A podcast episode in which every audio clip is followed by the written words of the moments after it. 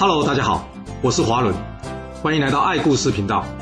我喜欢听故事，希望故事能带给您想象力、思考力、判断力以及创造力。让我们一起来听故事喽。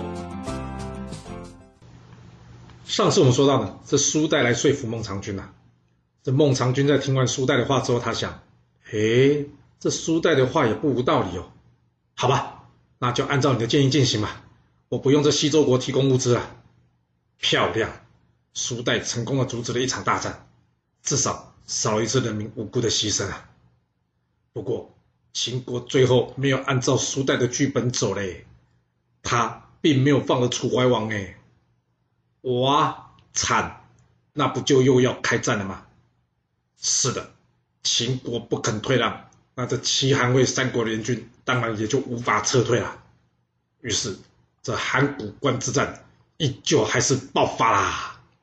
此战由齐国大将匡章领军，历时两年，在经过几轮的猛攻之后呢，联军将强悍的秦军呢逼退至函谷关内，并且攻下严氏这个地方，最后逼得秦国将封陵之地归还魏国，五岁归还给韩国，以向联军求和。哇，这可以说是联军对秦军少有的胜利耶！但很可惜，像之前苏代说的，此战齐国并没有好处哎。不过齐国有没有好处，对孟尝君来说并不重要，重要的是楚国会感谢孟尝君这次的友情赞助啊。那你现在知道为什么我们之前说到孟尝君在讨论要不要将楚国太子恒没有代价平安的送回楚国时，他为什么那么坚决了吧？因为就算没有得到东国，但是只要买楚国的好，对他还是有利的。啊，那孟尝君的故事到这边就结束了吗？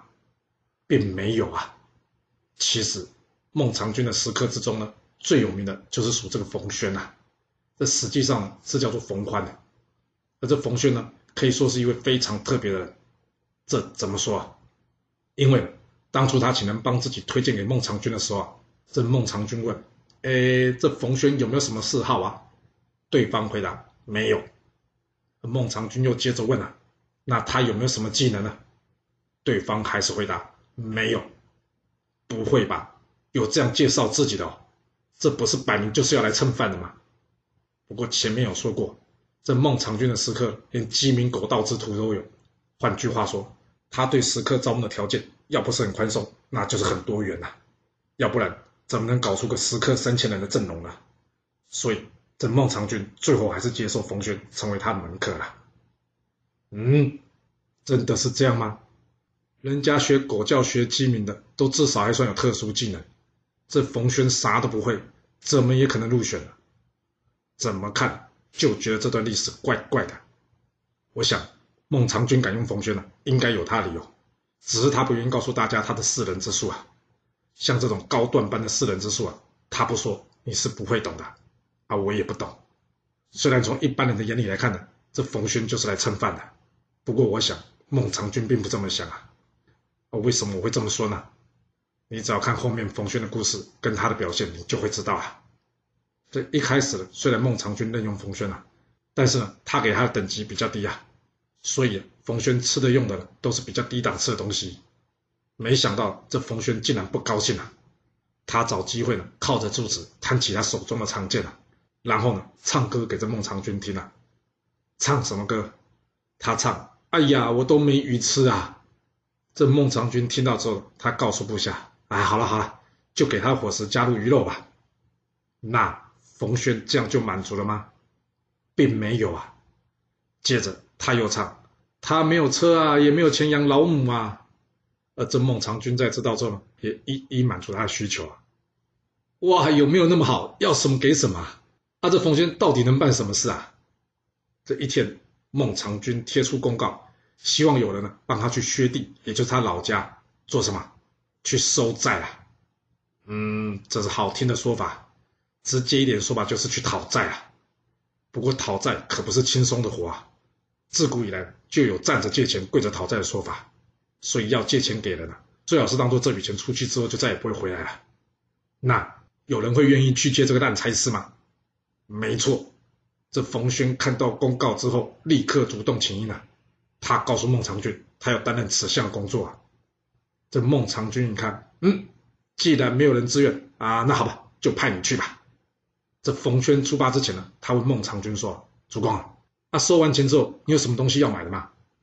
这孟尝君因为当时在忙，他没有留心冯轩的问题啊，所以他只是随口回答说：“呃，那你看看家里缺什么，就随便买点东西回来就好了。”这冯轩点点头之后呢，立刻启程。不过没多久，他就回来了。这孟尝君一看，不会吧，讨债讨得这么顺利哦？这冯轩点点头。接着，孟尝君开心问：“啊，那你都买了什么东西回来啊？”这时，冯轩不疾不徐地从嘴里说出了一个字：“义”，就是仁义的义。孟尝君一听，什么东西？这义可以买？冯轩说：“我出门之前看了看，主公您家中没有缺什么。要是真有缺什么东西，我想就是义这个字啦。您在薛地放高利贷，搞得你老家人民生活苦不堪言，所以啊，我今天到薛地收债啊，在确认债务之后呢，就将所有的借据给烧了。”而大家也开心的当场高呼“主公万岁”啊！那您说我是不是帮你把这个义字买回来啊？听到这，孟尝君心痛啊！我的钱你这样大方花哦，你以为你们这些食客吃饭是不用花钱的哦？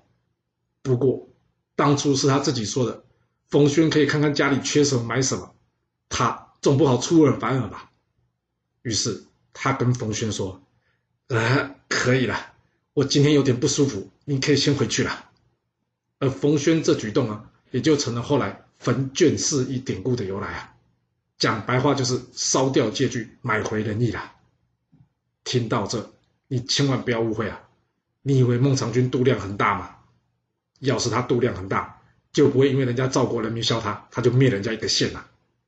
没错，因为类似的事呢，他的另外一位叫做魏子的门客也做过。这魏子呢，帮孟尝君去收税，结果收三次没有带回一毛钱。这孟尝君觉得很怪啊，他问这魏子啊：“哎，是收不到钱吗？”这魏子回答他：“不是，有收到。”啊，孟尝君一听，啊，那钱呢？怎么看你两手空空就回来了？魏子接着说：“啊，我发现啊，我们这里有一位闲人，不过因为他家里很穷，所以我把钱都给他了。”听到这，你觉得孟尝君会怎么做？奖励他？还是亲自去见这位贤人，想太多了你。孟尝君是直接开除他了，所以你说这冯轩是不是有某种特质，让这孟尝君愿意留他？那除了放火烧借据，这冯轩还做过什么事呢？一天，这冯轩跟孟尝君说：“主公啊，我看大王看您不顺眼很久了，你得帮自己安排一下后路啊。”嗯，真会讲话。一般大王要是看你不顺眼了。通常是要准备后事，而不是准备后路了。那要怎么准备呢？孟尝君问。冯轩回答他：“狡兔三窟，什么意思啊？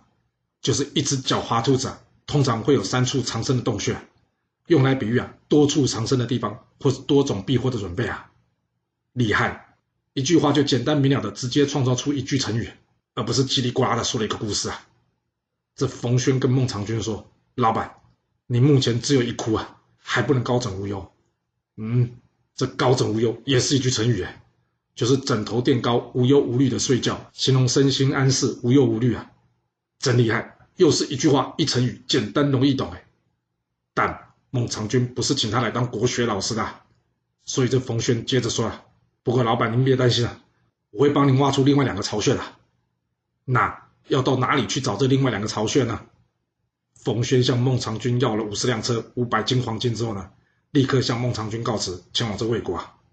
来到魏国之后，他大力的在这魏王的面前呢，拼命给这孟尝君按赞还有按推啊。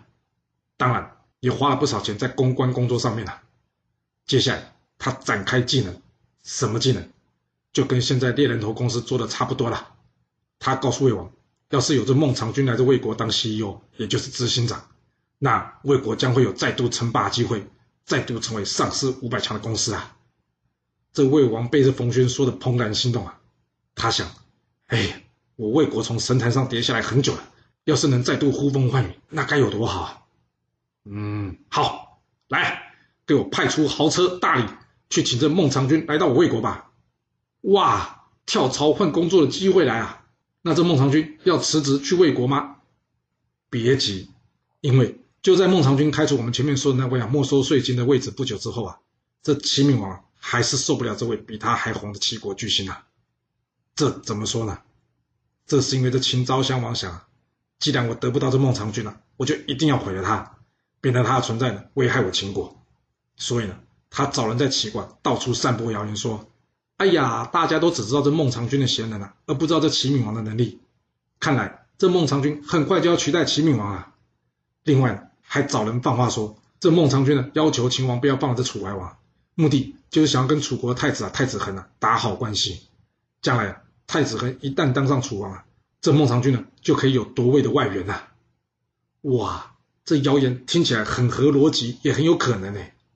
那秦王有可能放着不管吗？当然不会了。他本来就看着孟尝君有点不顺眼了，所以他又产生了想要开除孟尝君这个念头了。而正当他准备要开除孟尝君的时候，说巧不巧，就在此时啊，齐国爆发了一件大事。什么大事？不是有彗星，也不是日食啊！这彗星跟日食的发生呢，都只记载在秦国历史那边了。秦国的大事是，这平常跟孟尝君走得很近的这个田甲，他不知道吃出了什么药，可能是看秦王对孟尝君疑神疑鬼的，他很不舒服吧。这田甲呢，他竟然去劫持秦王，上演这出田甲劫王的桥段啊！哇，我的天哪！这要是成功了还好，啊，要是失败了，那孟尝君还有得混吗？没错。虽然没有真凭实据，但是齐闵王认为这绝对是孟尝君指使的。在平定了田甲劫王之乱之后呢，这齐闵王直接罢免了孟尝君相国的职位，请他回家吃自己了。而所谓人走茶凉，也就是大家常常说的树倒猢狲散。这被夺去官位的孟尝君呢，想都没想到，他还没回到他老家薛地啊，他的食客们就差不多都跑光了。看看眼前这光景啊，孟尝君这时候才了解到。所谓世态炎凉啊！落魄回到薛地的他，原先想应该会被老家的人给酸爆吧，但出乎意料之外，哎，百姓都来欢迎他，哎，哇，这让他感动的快要掉下眼泪来了。不会吧，老家的人这么挺我？接着他一想，哎，不对哦，这会不会就是冯轩说烧掉借据买仁义的结果啊？哎呀，当初冯轩说我只有一窟，我还以为他指的是我相国的位置，没想到。他指的是薛地人民对我的支持啊！没多久，这冯轩也来到这薛地了。看到冯轩呢，这孟尝君立刻向他大吐苦水啊！这冯轩安慰他说：“没事啊，主公，你的第二窟也帮你挖好，你就等等吧。”果然，魏国的使者，呃，这里史记说是秦国了，不过我们先用战国策内容来说明吧。这魏国使者带着千金黄金以及高档礼车前来迎接着孟尝君啊。孟尝君一看，开心呐、啊！真是所谓“此处不留爷，自有留爷处”啦。他已经准备好要转换跑道啦。然而，冯諼却私底下告诉他说：“老板，推掉这工作机会吧。”不会吧？花这么大把钱换来的工作机会，不要哦。冯轩点点头：“没错。”孟尝君心里想：“嗯，我没有冯轩看得远。他说不要，好，那就不要吧。”就这样，他一连婉拒魏王三次啊，那会有第四次吗？并没有啊，因为还没到第四次呢，这齐闵王已经请他回来做相国了。这是为什么呢？因为这齐闵王听到这魏王三度来请孟尝君，他想说不会吧？之前孟尝君说呢，秦王想请他担任秦国的相国，他不要，所以差点被杀掉，还好之后逃了回来。我那时候还以为是他自己往自己脸上贴金呢。没想到连这魏王也这么看重他，哎呀，看来他真是个宝哎。嗯，我没查清楚就随便罢免他官，这是不是失策啦？别说是齐闵王，连齐国大臣也对魏王的举动感到震惊啊。而就在这时候呢，这当初被魏子接济的这个贤人啊，他也站出来帮孟尝君说话。他认为田甲劫王之事啊，并没有任何证据指向是孟尝君背后主使的，所以不能罪及孟尝君啊。应该要将孟尝君请回来啦。一听到这，秦王开心呐、太好了，有人搬楼梯来了，终于有台阶下了。他跟大臣说：“嗯，没错，这的确没有真凭实据，我不可以错罚孟尝君。来，啊再给我仔细查一查，这田甲劫持我这件事跟孟尝君有没有关系？务必要查个水落石出，勿枉勿纵啊！最好是勿枉勿纵啊！你都已经说了不能错罚。”除非下面办事脑袋不清楚，或是跟孟尝君有深仇大恨，要不然这结果怎么查也不会跟孟尝君有关系啦。没错，查完了，田甲结王真的跟孟尝君没有关系诶。所以齐闵王派出太傅，一样开着豪车去迎接孟尝君回来，重新担任这相国的职位。那需要道歉吗？这大王是不会向臣子道歉的，所以这道歉内容就用密函写，让孟尝君一个人知道就可以了。这孟尝君想不到，人生竟然有如此大的变化。他准备要上车返回齐国都城，他这时又被冯轩拉住了。冯轩跟他说：“老板，请太傅先回复大王，请大王要在薛地帮您立宗庙，您呢一定要等到宗庙完成之后呢，您才能回去。”这孟尝君听完点点头。然后按照冯轩的建议进行了。那为什么要有宗庙呢？因为祖先在这，齐闵王或是之后的齐王总不好来这边攻打他吧？有了薛地人民的支持以及魏国的礼遇，再加上这宗庙，孟尝君这只狡兔终于算是真正的拥有了三个窟穴啊！回去任职之前，孟尝君向冯轩叹气说道：“哎，我孟尝君好客是大家都知道的，所以之前我拥有食客三千人。”但是人多有什么用？出了事全部都跑光了。只有先生您啊，不离不弃，一直在我身边啊。也还好有先生您，要不然我无法再次回任这相国的位置啊。哼，这些家伙之后就不要被我遇到，遇到我一定要朝他们脸上吐口水。我呸！去这些人！听到这，冯諼停下了他的马车，并下车向孟尝君一拜，一拜也就是鞠躬的意思啊。通常这个动作就表示有重要的话要说了。这孟尝君一看，他也立刻停下马车，机灵的他，立刻问冯轩说：“先生，你是想要为这些人向我道歉吗？”这冯轩摇摇头说：“不是啊，我向您一拜是因为主公您说错话了。主公您知道吗？万事万物都有它运行的道理啊，也会有它必然的结果啊。”孟尝君回答他说：“我不是很明白你的意思。”哎，冯轩接着说。主公，人活着就一定会死，这是必然的结果。就像富贵的人呢，宾客多；贫穷的人，朋友少一样。你应该看过这天一亮了，大家就挤到市场去的景象吧？但是为什么日落之后，大家却头也不回的就离开了呢？这是因为啊，市场里面已经没有他们所期待的东西了。所以，当您失去光源的时候，大家自然会离开你。您不能因为这样而怨恨他们，而断了他们来找您的路啊。我希望您之后对待他们呢，能像过去一样。这孟尝君点了点头，并向冯轩鞠躬说：“哎，是，我听你的就是了。”那孟尝君的故事，我们就先暂时说到这了。因为现在我们要把这个故事拉回到灭了这中山国的赵武灵王那。前面不是说赵武灵王退休了吗？退休后的他住在这个代地，这当中除了他化妆跑去秦国。另外呢，就是楚怀王逃到赵国，被他儿子赵惠文王拒绝入境之外，基本上赵国没有什么大事情了。不过现在是战国时期，想要太平恐怕不容易吧？没错，因为一场风暴已经悄悄吹进赵国之内了。前面说过，赵武灵王攻打中山国五次，灭了中山国，他开心的赏赐大臣，然后将原先被换下来的太子赵章封为安阳君。并派着田不里去帮忙赵章管理政务。所谓当局者迷，旁观者清啊。赵武灵王这安排呢，显然是有问题的。因为这赵章与田不里两人都不是好家伙。现在两人放在一起，那不是蛇鼠一窝吗？能干出什么好事情来呢？这大臣李队、肥义都看出问题来了，但是偏偏这赵武灵王呢，就是没看出来。这李队跑来找肥义说：“我看公子章没多久就会造反了，现在大王还太年轻了，为了赵国好。”我们应该要换上公子成，以避免这场动乱啊！但肥义却认为不行，换公子成就是篡位，他不建议这么做。李队一听他说，但是照这样发展下去，大家都会有危险啊，就连大王自己不例外啊。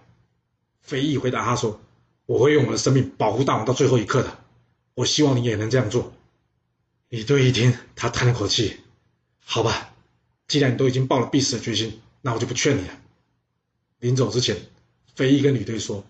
你还是联系一下公子成，要他准备准备，随时要动身，准备前往。李队点了点头，他眼带泪光说：“飞爷，这恐怕是我最后一次见您了，保重。”说完，李队按照肥义的建议呢，先去与这公子成联系。几天之后，这肥义找来另外一位大臣高兴，然后跟他说：“赵章这人面善心恶，依我看，他与田不礼就快造反了。从今天起，谁要找大王，都由我先过去。你看到我平安没事之后，你才让大王过去，知道吗？”高兴点了点头，回复他说：“那你自己要小心了。”隔年，这大臣们呢都来朝见这赵惠文王，安阳君赵章也来了。就像肥义说的，赵章这人面善心恶，他表面功夫可是做得一百分啊。这怎么说？因为这次朝会啊，赵武灵王可是有在一旁看的，看到这前太子啊对他弟弟这么恭顺，这赵武灵王心里难过啊。他想，哎，这国君本来是赵章的。但现在他却要这样对赵和卑躬屈膝，这实在太为难他了。所以朝会结束之后了，赵武灵王心里想：嗯，干脆把代这个地方送给赵章，我赵国就立两个国王好了。哇，不会吧？有病哦！这赵国好不容易整合中山国，又要把它分成两块哦，啊，照前面努力不就白费了吗？没错，赵惠文王弟弟赵胜，也就是平原君啊，他率先跳出来反对这件事啊。这赵武灵王被他一说啊，也还在犹豫这件事，所以一时之间还没宣布。那朝会结束之后呢，心情不好的赵武灵王想说出去散散心，所以呢，他带着这赵惠文王一同到这沙丘去出游。要是看过前面春秋故事的人就会知道啊，这国君出游通常就是对手下毒手的时机啦。所以出门在外一定要注意安全啦。那赵章会趁机动手吗？啊，当然要动手啦，要不然赵惠文王一天一天长大，他不动手，这动手了就很有可能是赵惠文王啊。这次虽然赵武灵王跟赵惠文王一同到沙丘旅游，但是却是住在不同的宫殿，这让赵章觉得有机可乘啊。这天，赵惠文王突然间收到赵武灵王要他过去他宫中一聚，这机警的肥义立刻问对方说：“请问祖父有没有说什么事啊？”对方回答他说：“祖父突然间身体不舒服，想要见大王。”肥义一想，身体不舒服，你开什么玩笑啊？祖父壮得跟头牛似的，我这老骨头都还没有不舒服，他会不舒服？不行，这当中一定有诈。嗯，真的是这样吗？这赵章打算如何除掉这赵惠文王呢？而赵惠文王有办法成功逃过这一劫吗？这故事会如何的发展呢？我们要到下次才能跟各位说喽。好了，我们今天就先说到这。若喜欢我的故事，要麻烦您记得动动你的手指，给我五星评价，或是点赞、订阅、追踪以及分享哦。当然，也欢迎您留言分享你对这一集的想法，或是你也可以请我喝一杯咖啡或是饮料，让我有持续创作的动力。其实历史就是顶层阶级的生活记录。了解顶层阶级的思考逻辑以及做法方式，我们就有机会改变自己的未来。谢谢您来听我说故事，我们下次再见喽。